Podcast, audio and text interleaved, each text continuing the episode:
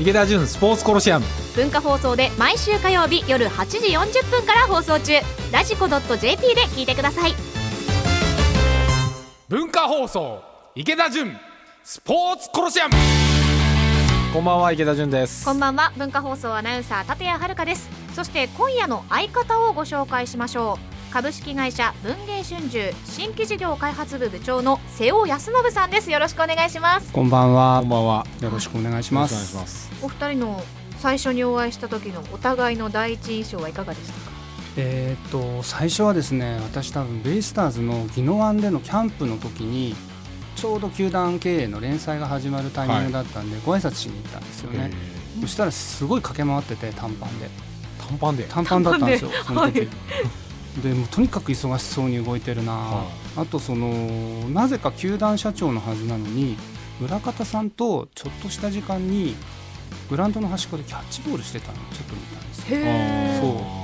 あれなんか珍しいな。もちろん若い球団社長だって、はい。もちろん存じ上げてたから、えーそういうこともするのかなと思ったけど。いやあれですよ。でしたね。浦方さん多分元せ、元プロ野球選手で、はい。で現役の選手とかからもぱりなんか若い社長なんだからちゃんとボールぐらい投げるようになってくださいよみたいな。かっこ悪いっすよって言われて。はあ。ボールも投げられないようじゃダメだみたいな。いや一応投げれるんですよ少年野球やってたんで。けどはいやっぱプロの世界から見るとそんな投げ方ダメですみたいなこと言われて。最初高田茂さん、うん。GM のにキャンプに行った瞬間に水野さんに頼んでグローブ用意されてて。はい。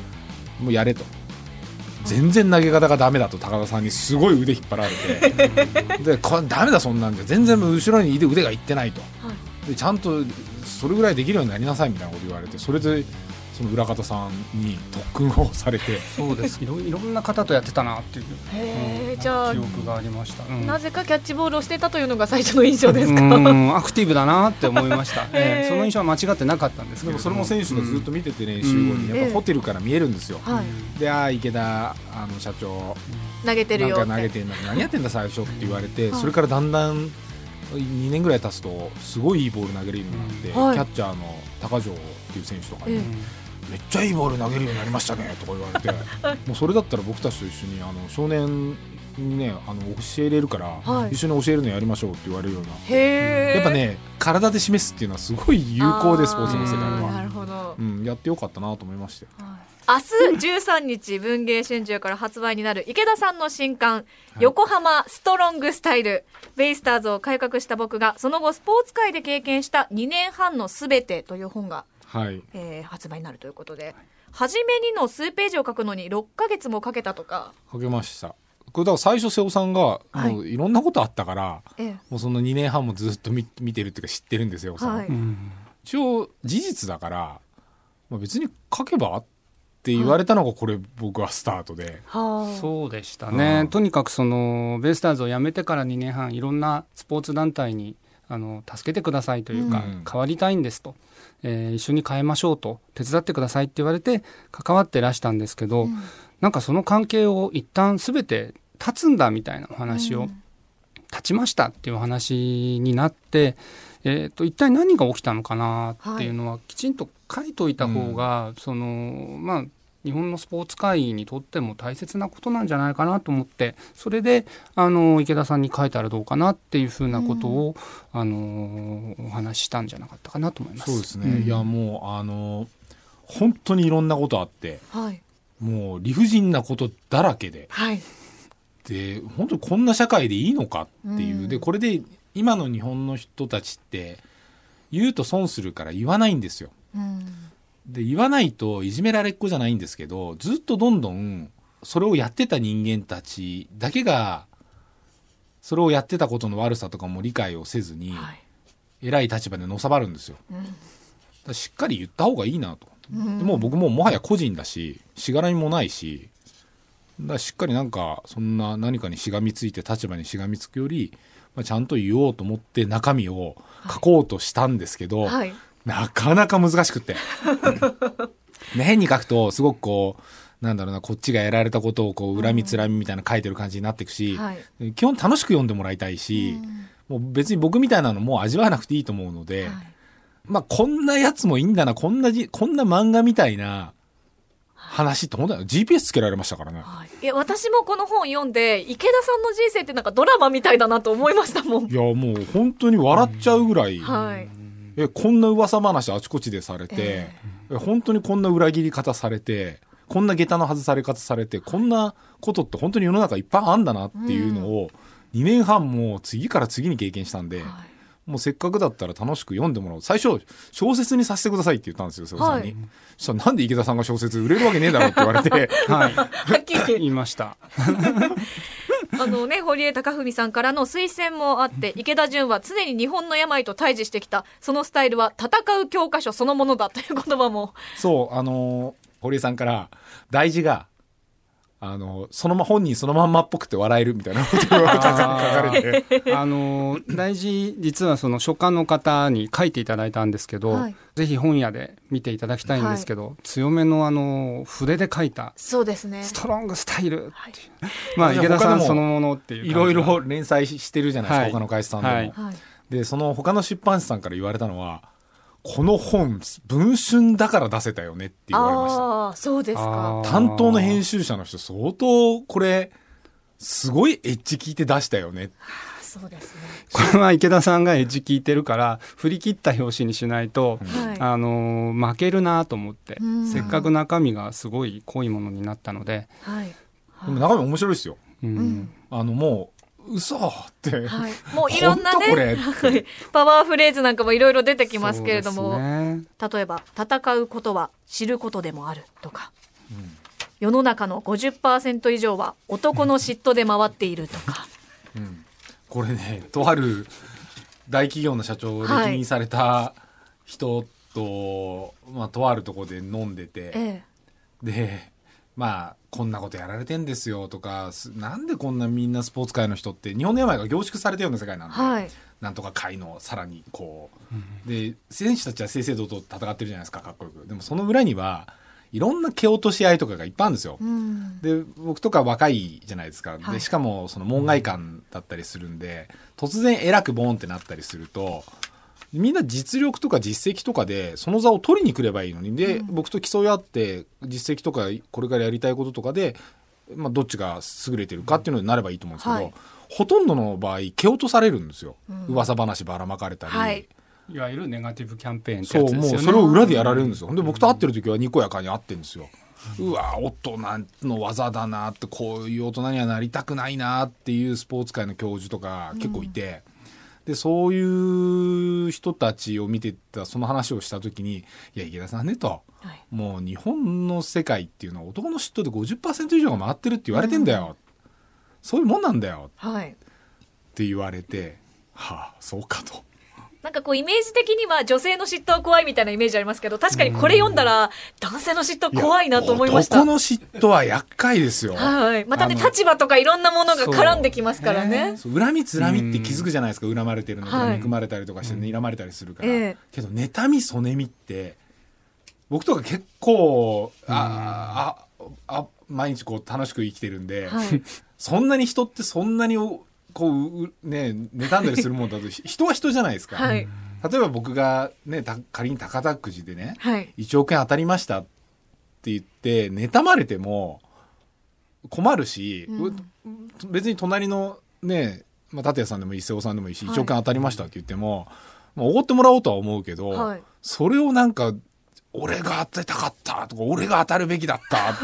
俺がそれを1億円をっていう。なんでお前がみたいな。そんなことをいっぱいやられたんですよ僕。あうん、だそなんかねそそれでいろんな社会の構造が僕は分かって、皆さん本当に実は偉くなりたい方がすごく多いです。多い、うん。先ほどあの瀬尾さんもあの本編の方で話されていましたけれども、あのススポーツビジネス界の話ですけれども、まあ、普通の人にもこうあやっぱりそうだよなって思うことたくさんありますよね。そうですね。曖昧な判断の繰り返しは単なる時間稼ぎだとか。そうだから瀬尾さんと話してて、はいその僕ので出来事2年半の出来事まあこれはあの理不尽なこととか、はい事実だから、まあ書きましょうと。でそれでとどめてもやっぱり話がちっちゃくなっちゃうので、この本を出す意味っていうのはぱり日本の社会でみんな会社とかで、はい。組織内でなんだこの上司上の方ばっかり見てとか、うん。これ自分の欲しいんじゃないかみたいな話っていっぱいあって、それで苦しんでる人はい。もっとじ本当のこと言いたいのにけど言ったら自分が社内の評価下げちゃうとか査定度をよくなくされてしまうとか、排除されちゃうみたいなので苦しんでる人って結構いるんですよ。うん。そういう人たちにいやもっと凝縮した世界でもっと濃い漫画みたいな話を僕は味わってるから、まあ、その中で別に戦うこととかやめることは僕はいいことだとは言わないですけど、うん。どうにもなんない時ってどうにもなんないわけで、うん。僕ベイスターズで成功できたのは全部100%権限持ってたんで。はい。で戦う相手は外だったんですよ。うん。仕事なんでうん。それはうまくやりますよ全部。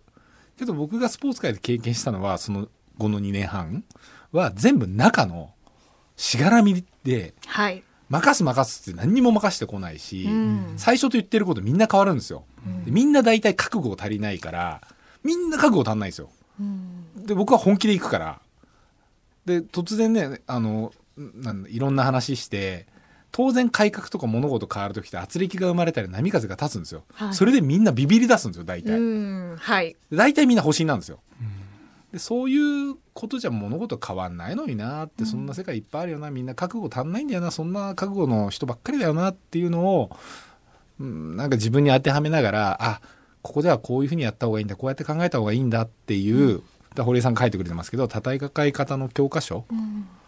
的なものに少しこうお苦しんでる30代40代ぐらいのビジネスマンの人とかビジネスウーマンの人に、うん、読んでもらえたらいいなっていうのが背景にあった。はい、あの目次を見てみますと、まあ、初めにから始まって最初がベイスターズ社長退任から J リーグの世界へ。でその後ラグビーの世界大学スポーツの世界日本スポーツ発展のためのリーダー論スポーツと地域活性化地方創生スポーツの近未来という感じで章に分かれて、はい。えーご紹介されてますけれども担当編集者として瀬尾さんおすすめの章はありますか、おすすめでしょおすすめの賞、見どころ。あのー最初のこの4つですね。4つについて言うと、まあ J リーグはその関わりの度合いもどちらかというと低かったから、うん。同列に論じることがちょっとできないかもしれませんが、ええ。他のまあラグビー大学スポーツあとはまあそのスポーツ庁のお話とかもあるんですけれども、そのあたりはですねあのどのケースもおそらくまあ共通していることがあるかなと。うん。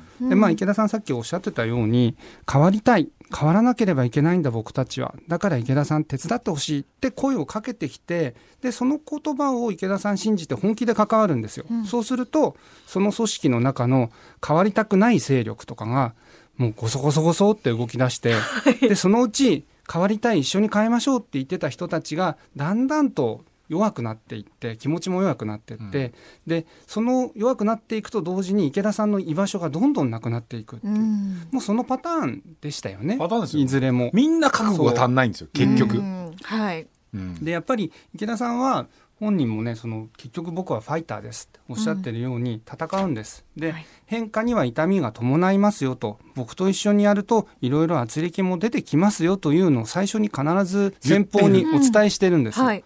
でお伝えしてるのに彼らはやっぱり本当の意味では変わりたくなかったんだなっていうことに最後にどうしても気づいてしまうというか、ん。それで、うん。まあ離れていく。結局変わりたくなかったんだなっていうことなのかもしれないなと思います。そうですね。だから変わった経験もないんですよみんな、うん。そんなに改革やったりはい。組織再生とか企業再生した人って、日本ってそんなにいないので、はい。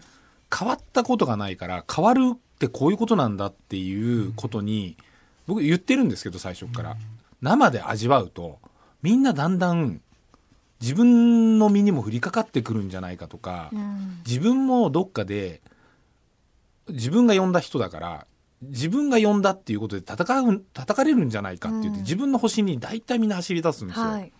で最初に言ってましたよね。で何回も言ってるんですよ。この本は僕のある種名詞でもあってもうそういう中途半端な覚悟で来るんだったら来ないでくださいっていう。うん。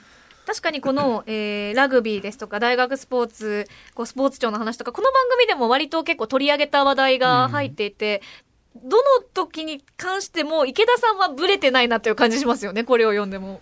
ブレてないんですけど、はい。あのー この生き方すると損すんですよ。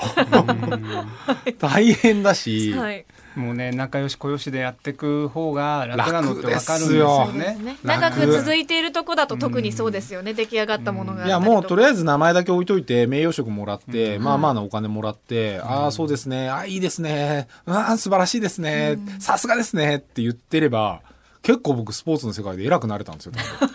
あの辛抱しろと。そのうちそういうのが回ってくるからっていうふうなアドバイスを送ってくれる人もいらしたってね、はい書かれてましたよね。ううん。んうん。でも辛抱して待ってても結局任せてくれないし結局誰かの言うこと任命されたらその人に言われたらその人のこと聞かなきゃ言うこと聞かなきゃいけないんですよ。うん。スポーツ大体そういう世界で偉い人に任命されて、その人のやっぱり一言ってもう見事乗りのように来た時にうん。みんなひっくり言ってたことをえそんな簡単にひっくり返すんですかっていうぐらい、はい。ひっくり返って言うこと聞くんですよ。うん。まあだからこそね東京でオリンピックのマラソンがあるのが突然札幌行ったりとか、そういう世界が起こるわけで、うん。えでもあれに関してだってスポーツの世界の名だたる人えうん。もう本気で一言言う人たち誰も何も言わないじゃないですか。はいみんな声を潜めて黙ってますよね。うん。みんなずるいんですよ。でもそこを切り込んでいくのがストロングスタイルの池田さんだいやとで僕でも別に部外者なので、はい。何でもかんでも切り込みたいわけじゃないし、ええ。別に戦いたいわけでも 何でもないんですよ。気がついたら戦ってた。いやみ僕みんな仲良くしたいし、はい。あのーお友達多いし、うん多分友達とかかみんなはい。あのねああ頭悪そうに遊んでる僕しか知らないと思うのではい。でも仕事は仕事なんですよ。うん。でそこではちゃんとやらなきゃいけない、うん。うん、のでそっちはやっぱりちゃんと世のため人のためじゃないけどやろうとするとなぜかそういう卑怯な人とか正々堂々としてない人が多いと戦わなきゃいけなくなってしまって、うん。でも戦うとその人の実はほん上っ面じゃない本当も全部見えるし、その世界のいい部分も悪い部分も全部見えるんですよ。うん。僕ラグビーとかも全部、はい。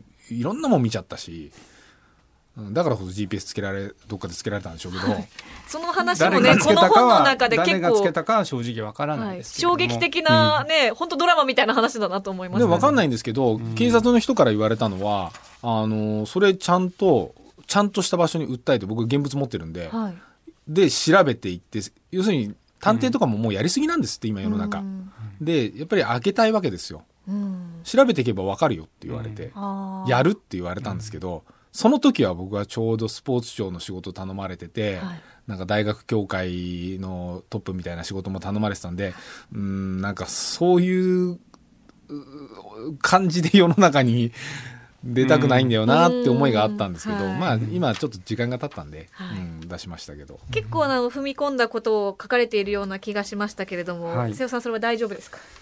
まあでもこれがまあ本当にその恨みつらみ向こうからも恨みつらみを買われていろんなこ出来事が起きたのかもしれませんけれどもあの池田さんの恨みつらみが詰まったものではなくてむしろまあそこから先こういうふうなスポーツの未来があればいいあるいは今こういうものを取り組んでるっていうようなことも踏まえてあのそれも含めての一冊の本なので、事実だから、ううん。んこれで文句言ってくんだったら言ってくればいいんですよ。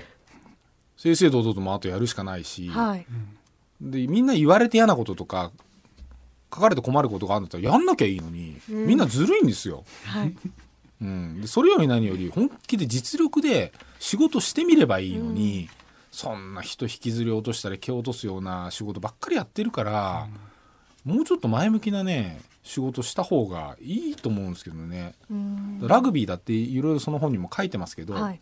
まあワールドカップで盛り上がってね素晴らしいじゃないですか選手も頑張って。はい。けど次の受け皿のリーグの話とか構想段階で何も発表されてないわけですよ、まだ。僕のこと引きずり下ろしたりしてる暇があるんだったらせっかく活躍した選手と応援してくれたにわかファンがいっぱい増えてんだからこのタイミングでいっぱい準備して、うん。いっぱい発表できるようにしとけばよかったわけですよ、うん。みんな仕事してんのかな本気でっていうのは僕は思いますよね、はい、もう今日もストロングスタイルっぷりがだいぶ披露されてますけれども、はい。え瀬尾さんからでは最後に横浜ストロングスタイルのおすすめの言葉をいただいてもいいですか、言葉。はいえーっとですね、あのー前書きとまあ後書き初めにというのと終わりにというのが、あのー書いていただいてるんですけれども実はどちらにも載っている言葉というのがあるんですね。はい。えーっとそれがまあ そのはい。どんなことがあっても諦めないことどこかに必ず道があること挑戦することの大切さと意味っていう、そういう言葉が書かれてるんです。でこの言葉って、まあ、結構当たり前のように聞こえると思うんですけどこの本全体を読んだ上で終わりにで改めてこの言葉に接するとですねその言葉の意味とか重さがなんか変わってくると思うんですよ。あのぜひともその皆さんにはこの本に目を通していただいてその言葉の重さというかですね、えー感じていただければいいなと思いますしまさにそのストロングスタイルって当たり前のことなんだなっていうことに気づくことのできる、えーそんな言葉だと思います。はい。横浜ストロングスタイルベイスターズを改革した僕がその後スポーツ界で経験した2年半のすべて明日13日に文芸春秋から発売になります。続いてこちらのコーナーです。スポーツ夢ぐり機構。アスリートスポーツ選手にとって温泉はコンディションを整えたり疲れを癒したりリハビリしたりする格好の場所です。そこでスポーツ選手にまつわるとっておきの温泉話をご紹介いただきますが今夜は文芸春秋瀬尾康信さんに教えていただきます。どちらでしょうか？はい、えー私のおすすめする温泉は、えー箱根の宇箱温泉の襲名館です。はい。襲名館。はい。あのーまあ、スポーツ選手にまつわるということでは実はないんですけれども、はい。あのーすごくいいところなのでご紹介したいなと思っております。はい。えーここはですね日帰りの温泉なんですけれども箱根神社の聖域サンクチュアリですね、聖域内にあった古くからの源泉なんです。で金太郎っていますよね、はい。まさかり担いだ。はい。で金太郎。金太郎が目の病をここで癒したという伝説があります。で江戸時代のですね温泉番付表にも出ているあの大変由緒正しいあの古くからのまあ湯治場みたいなところなんですね。でここが実は面白いなと思ったのはお湯がその沸いている場所が直接湯船のにドドドって出てくるっていうその調整してないんです。なので日によって湯量だったり油温が違ったりするんです。であの湯量が少ない時はまあちょっと組み上げのあのものを足したりとかしてお湯を調整したりするんですけれども、あの洗い場がなかったりとですねさっき申し上げたように本当に古くからの湯治場っぽいところなんですね。であの15年ぐらい前に建物があの改修されましてすごく綺麗にもなってますし、あのお湯自体は酸性で少しとろんとしてるんですけど、効くなーっていう感じのお湯で、へあのえいいですね。湯上がりがねめちゃめちゃすっきりするんですよ。え箱根にどどこにあるんですか？箱根のですねあの湯本からだとバスで40分ぐらい。はい。でロープウェイでも宇箱駅っていうのがあるのでそこから歩いてはい。箱す根ロープウェイ宇箱ですね。駅より徒歩3分ということです結構上ですね箱根。上の方なんです、ええ北の方ですね。はいでまああの個室の休憩室みたいのが利用できるんですけどそこにはテレビがなかったり、うんその周りにちょっと川がせせられてたりするんですけどその音だけ聞こえてすごい静かで。わで宿泊はできないんですけどその日帰りでもゆっくり体と心を休めたいなーっていう時にお邪魔をしていたりします。